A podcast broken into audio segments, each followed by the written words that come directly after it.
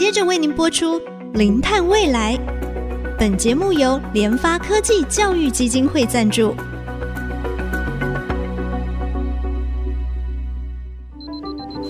前瞻能源新方向，以科学与科技迈向近零碳排，智慧永续，与您一同开创零碳未来。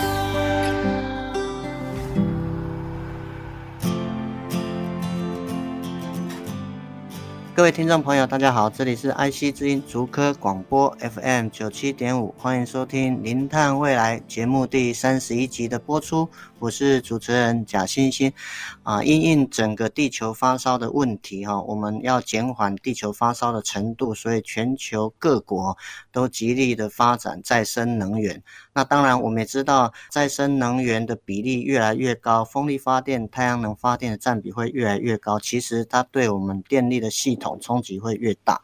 啊，因为再生能源它会受到天气、受到气候的影响，它没有办法二十四小时稳定的提供它的供电哦，瞬间变化会比较大，容易造成电网频率的波动，乃至于影响稳定的一个供电。可是我们又知道，要扩大再生能源哈，这个是未来必走的路了。所以在这过程当中，输储能跟智慧电网系统，应该是也要一并去考量的一个发展方向。当然，透过储能系统的充放哈，我们可以维持平时电网的一个稳定。那当然，遇到跳机的时候呢，储能系统还可以在瞬间快速供电，让整个电网稳定。当然，我们如果去看台电的资料，台电有比较，像我们台湾。日本、韩国哈，这个停电的损失，我们现在可能还会长达十六点五分钟。日本关西电力好像大概是六分钟，韩国大概是八点六分钟了啊。所以其实也看到我们在智慧电网这一部分呢，还真的是需要有很大的一个努力的空间哈。那当然啊，智慧电网有没有办法去面对未来极端高温热浪发生的一个频率越来越高哈？我们今天非常高兴邀请台湾科技大学电机工程学系的系主任以及兼任所长郭正谦郭老师，郭老师您好。哎，主持人您好，还有各位听众大家好。那我想就是说，老师是不是也请跟我们的听众朋友稍微介绍一下？就是我们知道电力系统它的运作，其实就是我要发多少电，然后有多少的需求。那么在这个能源转型前跟后啊，这个管理系统，电力的管理系统，它怎么样去达成这个供需的平衡？那这个转型前后它的差异是什么？呃，电力其实在特别是这种大型的哈工业或住家这种大型电力的需求上面哈，它其实是一个很有趣的现象哈。它，诚如刚主持人分享哈，它供跟需啊，其实是时时刻刻维持在一个平衡的阶段。这一点大概是一般听众比较难理解的哈。也就是说。哎，台湾在任何一个时候啊，整个台湾的用电量啊，就是台湾当时的发电量的总和哈，也就是说，供跟需啊，其实时时刻刻要相等。那我们其实可以发现哈，在过去呢，负载端，也就是所谓用电端啊，其实呃，各位我们在家里要开一台冷气啊，其实不需要申请，我们就要开就开。所以负载的变动啊，呃，有它呃历史悠久的一个一个现象哈，就是长期以来。负载就是想开就开，想关就关啊。那可是我们为什么过去都没有太多的问题呢？因为在过去哈，供给端哈，也就所谓的发电端哈，是可以控制的哈。我们的发电厂呢，是水力、火力或者是这个核能，它大概都可以控制哈。也就是火力电厂呢，我想要发多就多，我想要少就少，所以它大概啊，去跟随着负载的变动啊，大概都还有机会，困难度啊就没有那么的高。所以在过去我们的供电啊，或许相对啊。最近一阵子来看是平稳的比较多。由于这个能源转型哈，我想我们确实啊不适合再烧一些石化能源了哈。这个因应气候变迁哈，也因应这个化石能源也短缺了哈，所以我们转向了能源转型的再生能源。那么再生能源特别台湾的主轴，就我想全世界也都如此。我们大概聚焦在风跟太阳。太阳。那这两种能源都是变动性的，那也就是有自然的条件出现的时候，它就发电。呃，没有自然条件的出现的时候，它就会没有电啊，所以它变动性、间歇性其实是非常大的。那我们就面临着另一个问题，这个问题就是我们不但负载是变动的，我们连发电都是变动的。那么当这些再生能源的占比越来越高的时候，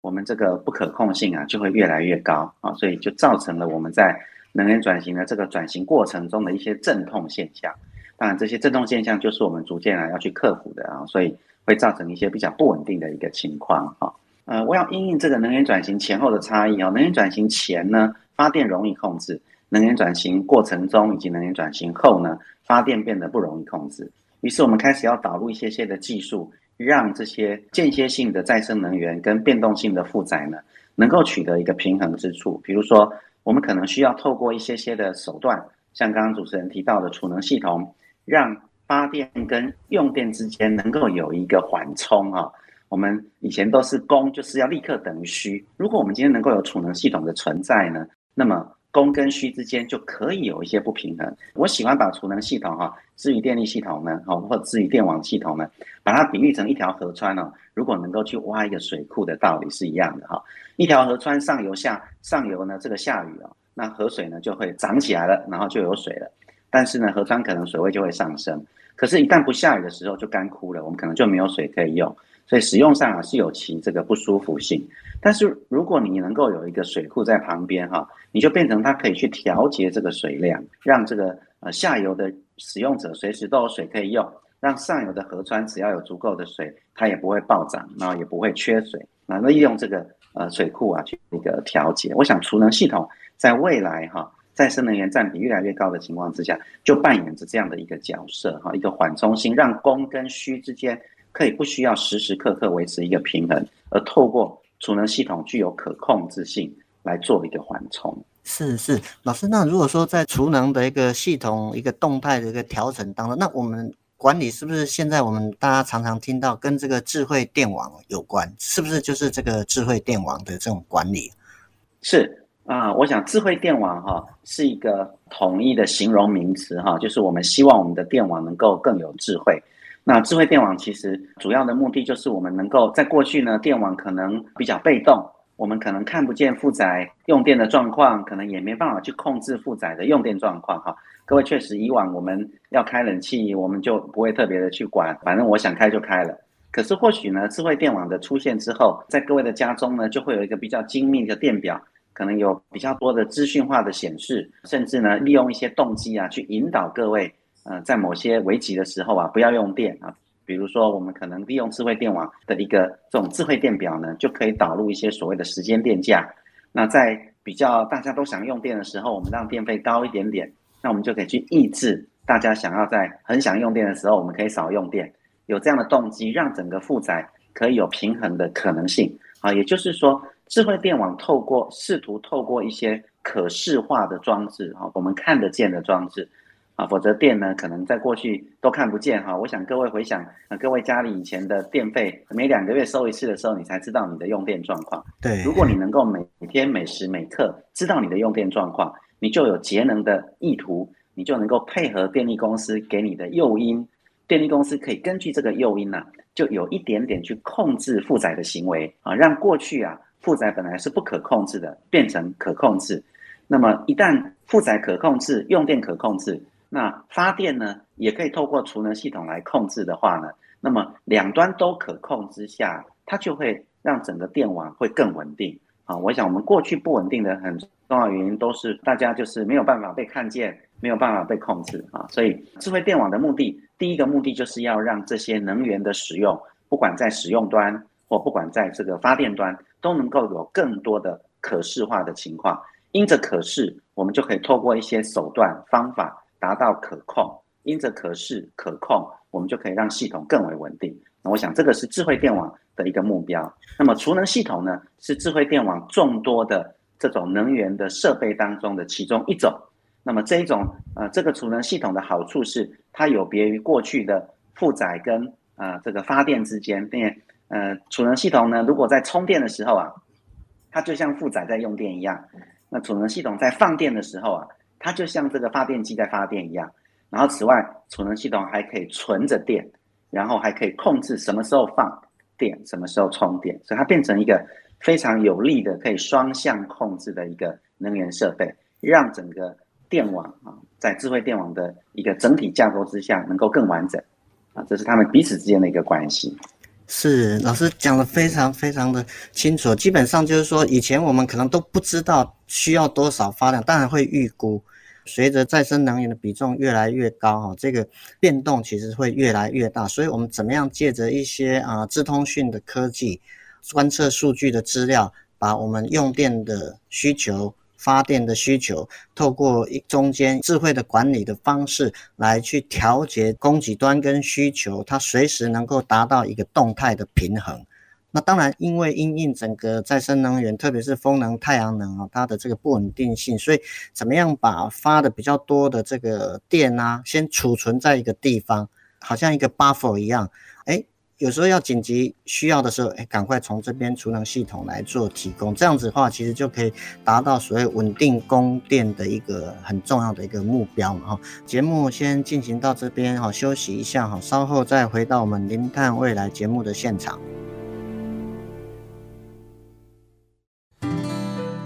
欢迎回到我们《零碳未来》节目的现场。我们今天非常高兴邀请台湾科技大学电机工程学系的系主任兼任所长。能源永续中心的所长啊，郭正谦啊，郭老师，老师刚才用非常浅显易懂的方式跟我们讲，智慧电网在未来怎么样去因应哈再生能源比重越来越高，来去达到所谓的电力系统供需平衡的一个非常重要的一个目的哈。那当然，我想就是说，我们台湾发展智慧电网好像也已经有二十年了，那么现在啊推动的状况到底是怎么样？感觉是不是有比较落后？那么落后的原因是什么？确实哦，我们发展智慧电网大概有十五二十年左右的历史哈，从开始动呢到现在啊，大概是十三十四年哈。那确实酝酿啊，可能也有十五二十年的一个时间哈。那在过去一段时间，确实速度没有非常的快啊。那主要的原因是因为，我想台湾电力能源的一个推广的一个程序啊，还是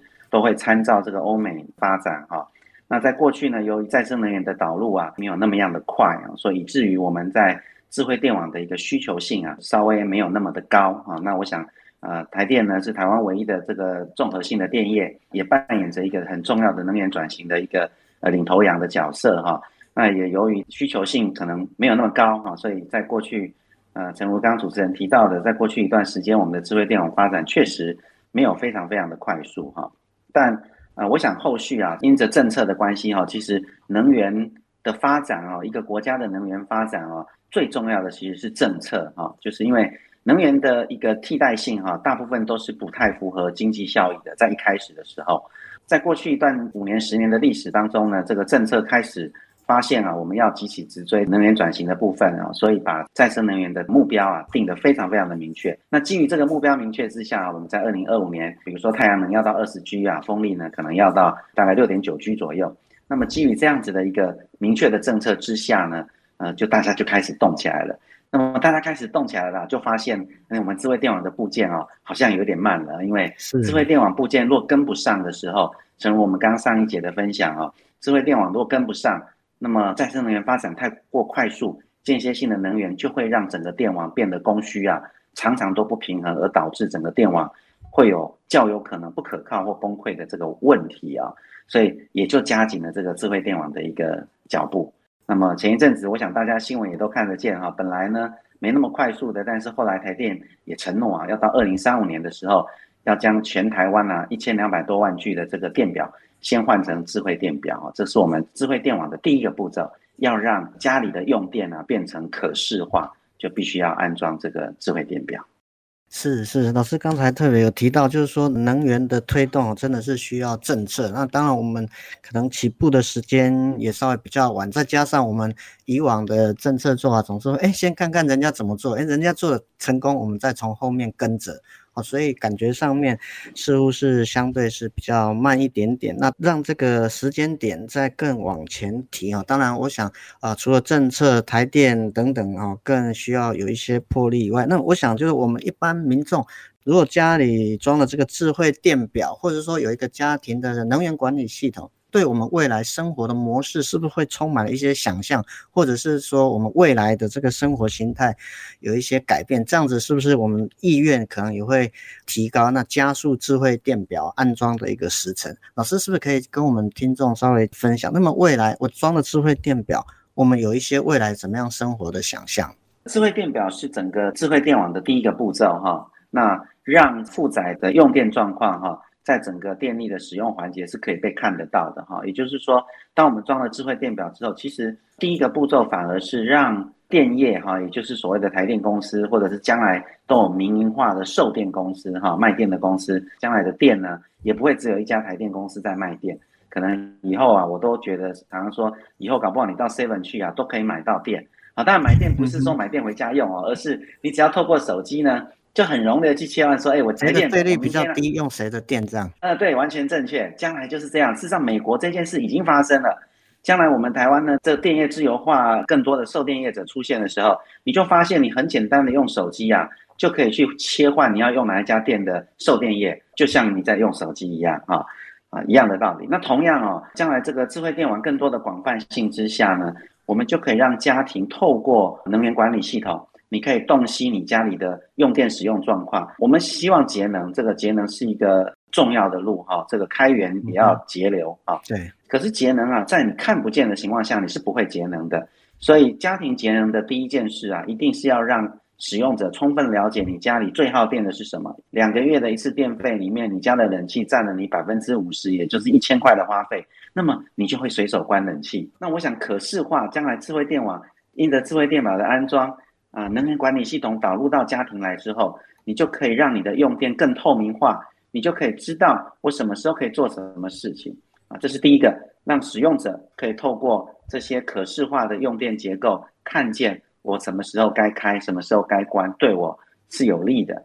那第二件事，智慧电网也是一个双向性的通讯，它也可以让电力公司送一些讯息给你，然后知道你目前的用电状况。由于电力公司可以立刻知道你的用电状况，它就可以去在供给端有比较好的缓冲的一个机会，能够提供更好的电力的一个供电稳定度啊，因为它知道你目前用电多了或少了。其次，它也可以传送一些讯息给你，比如说，有时候这个突然来一个中华电信四九九吃到饱大优惠，那你就会想办法去 match 这个四九九方案。同理啊，未来的售电业也是这样，它可以透过智慧电表给你一些讯息，告诉你说，哎，我今天晚上一点到六点啊，电费非常的便宜。呃，你如果有电动车啊，赶快那个时候充电。嗯，你如果本来洗衣服啊是十二点才洗，或者是十点就洗，你不如改到一点再去洗。我想这些 intention 呢、啊，就可以让供跟需的两端呢、啊，得到一个更好的平衡。透过一些萝卜跟棒子，哈，也就是让这样的一个事情啊，更为容易的出现，更稳定。对，哇，郭老师，您刚刚这样一提，其实让我们对未来生活的想象啊，特别是在整个电力能源的使用上，充满非常大的这个期待。那当然，其实我们既然也知道说这个。啊、呃，智慧电网还有未来整个能源的转型是非常重要。那台湾其实在过往推动智慧电网，老师刚才也有稍微提到，就是我们稍微比较慢一点点。那么国外其实在这方面的推动，其实应该是比较值得我们台湾来做借鉴。就是说，国外的一些案例，是不是能够提供我们在台湾推动智慧电网能够更加速，有一些可以值得我们参考的地方？是是，我觉得这个是非常重要的一个议题哦。这个我也很愿意在借这个地方跟大家分享。其实我们的政策啊，政府政策其实也非常多的时候借鉴国外哈，包含借鉴日本的状况，借鉴美国自由化比较多的德州或加州哈的一个区或纽约的这个区域啊。其实我们政策上确实很多的一个方向啊，参考着美国跟欧洲的一个状况或日本哈。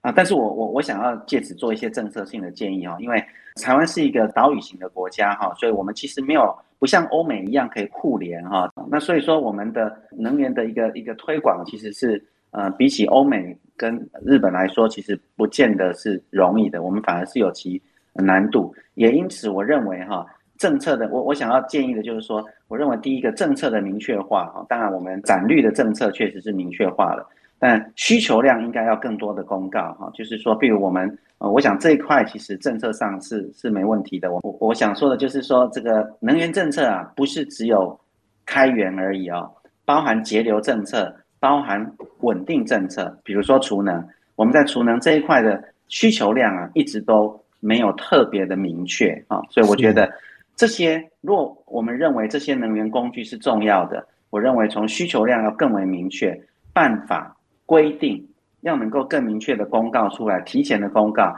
其实台湾在资讯科技相当的发达。过去呢，我们的电网常常依赖国外的设备，那么未来的电网其实依赖非常多的资讯科技，是台湾非常专业的、非常拿手的，比如能源管理系统，比如资讯监控系统。那我觉得这样的一个操作之下，若政策上能够更快、更明确的去定定，说我二零二五需要多少储能，我二零三零可能需要多少储能，或者需要多少辅助性电网稳定性的工具，能够更早的说明，让业界能够有一个阴影，我想就能够把这些可以留在台湾的能源科技发展的技术跟能量，